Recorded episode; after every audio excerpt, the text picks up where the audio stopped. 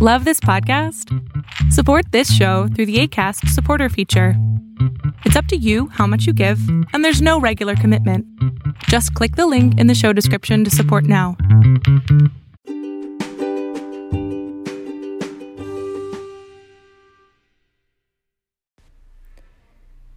Hola, ¿qué tal? ¿Cómo están?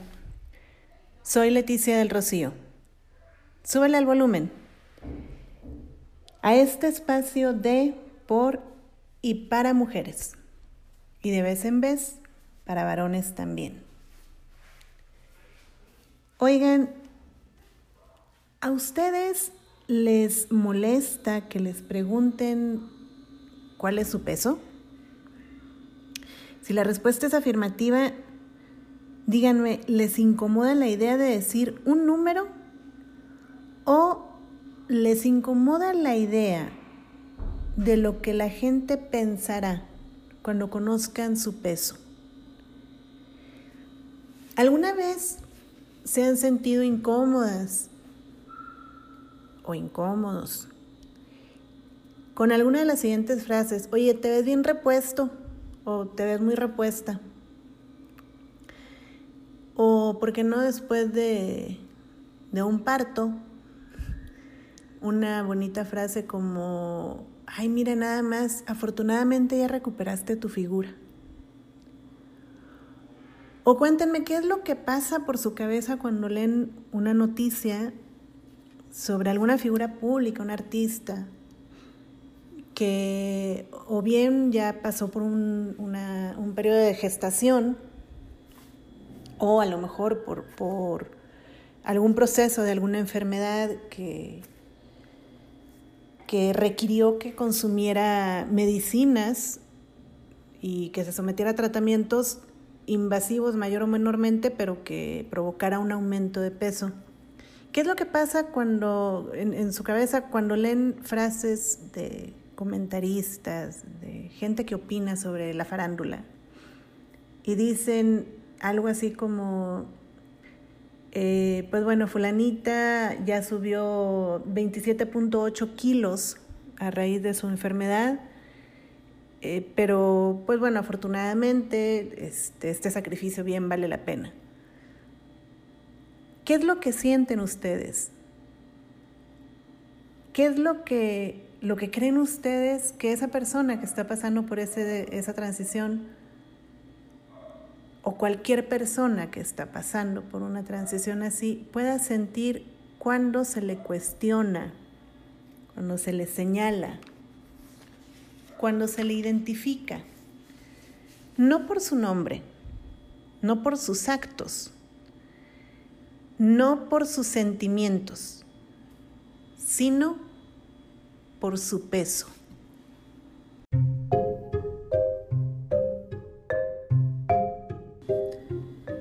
Claramente, la ciencia no ha encontrado la forma de hacer que la gente adelgace de forma permanente. Pero cuánto daño se ha causado en el proceso. Nutricionista Raquel Lobatón.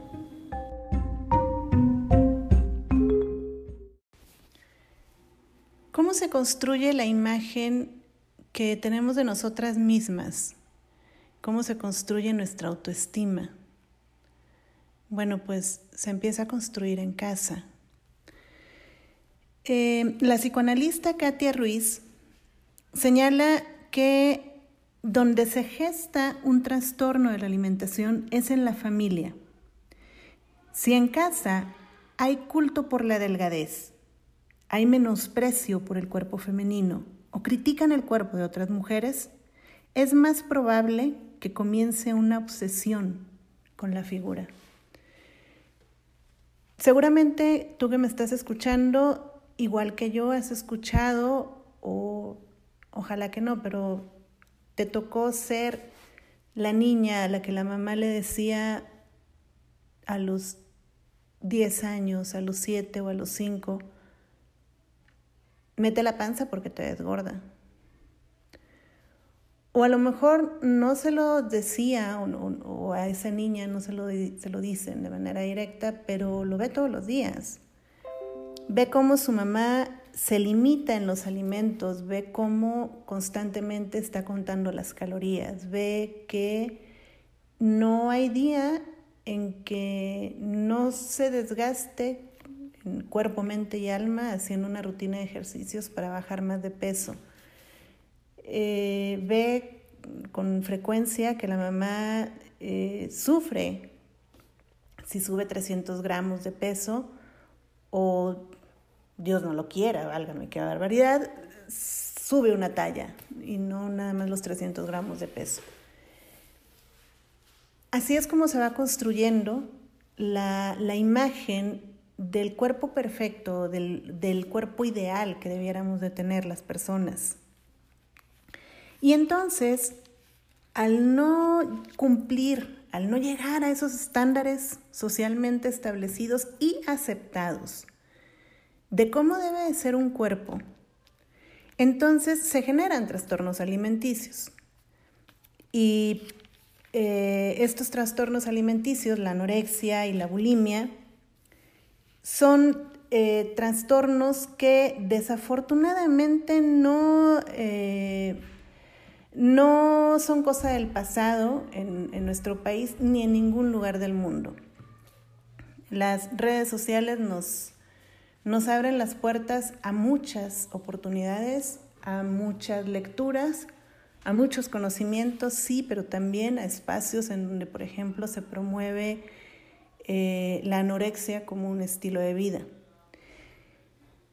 Nos comenta también eh, Katia Ruiz, psicoanalista, que es quien nos dice dónde se genera el, el trastorno de alimentación, que la prevalencia de los trastornos alimenticios en México no ha cambiado a lo largo de los últimos 10 años.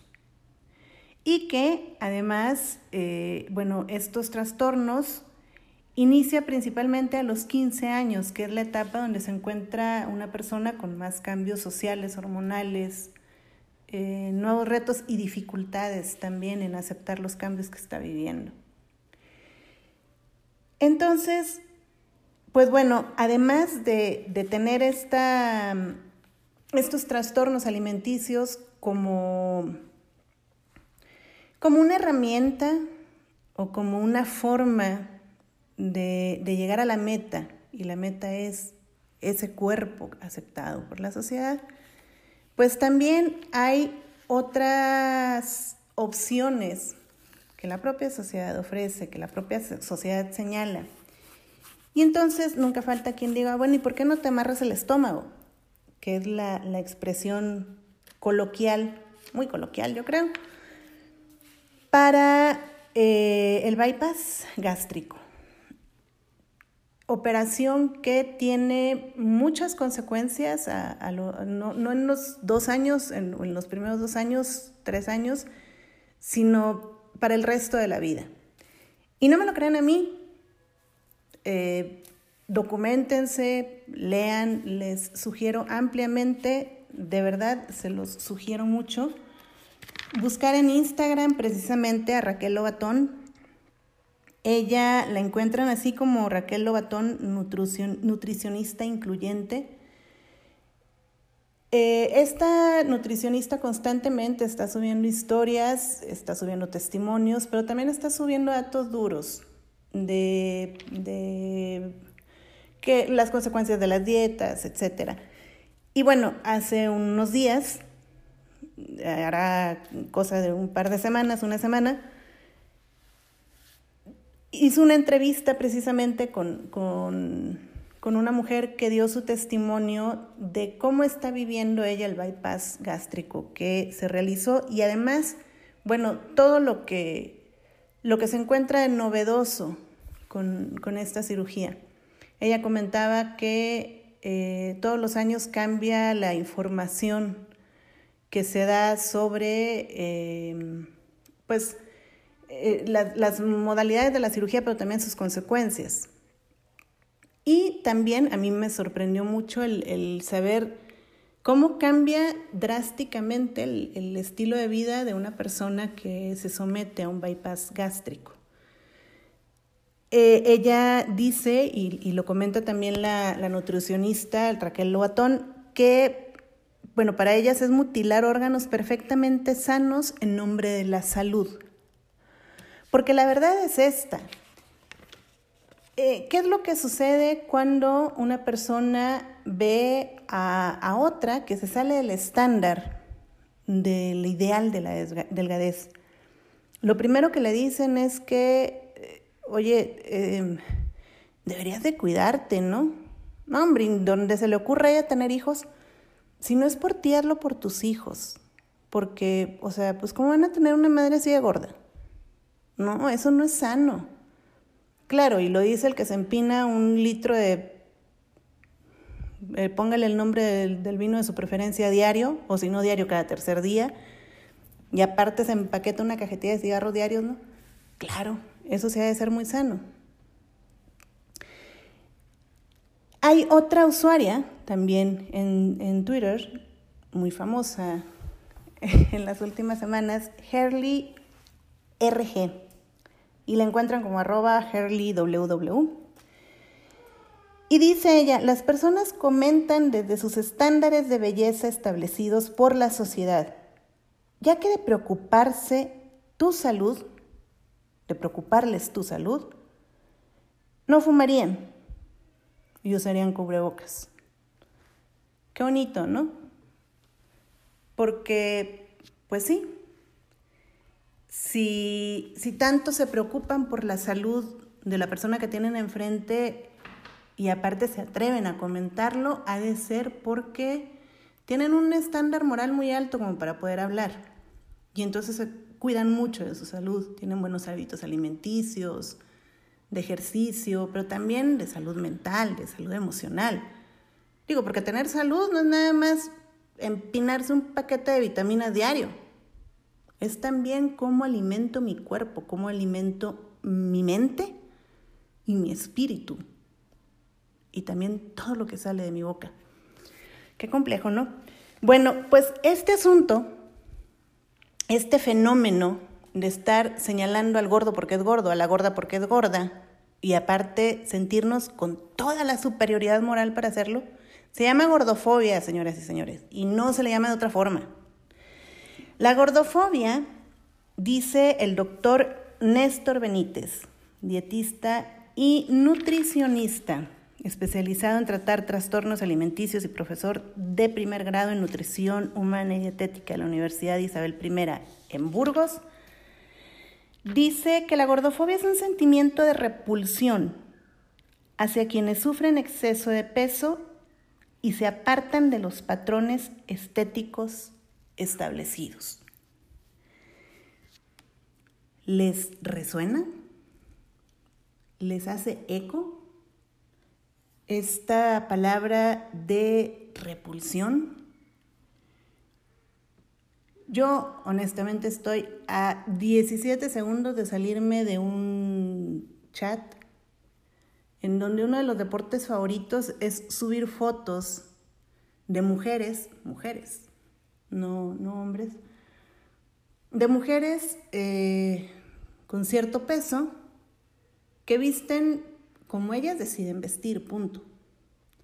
Bueno, pues ahí a quien no le parece y le parece ofensivo además a la vista. ¿Desde qué posición estamos hablando y desde qué posición criticamos? Pero sobre todo, ¿nos damos cuenta de lo que nuestras palabras pueden provocar en las personas cuando lo escuchan? Oigan, y aunque no lo escuchen, siempre hay niños o niñas alrededor nuestro. El ejemplo arrastra. Y ellos y ellas van a crecer haciendo lo que nosotras o nosotros les enseñamos con nuestro ejemplo. Seguiré platicando de este fenómeno de la gordofobia en el siguiente episodio. Soy Leticia del, Rocío. Nos escuchamos. Hasta pronto.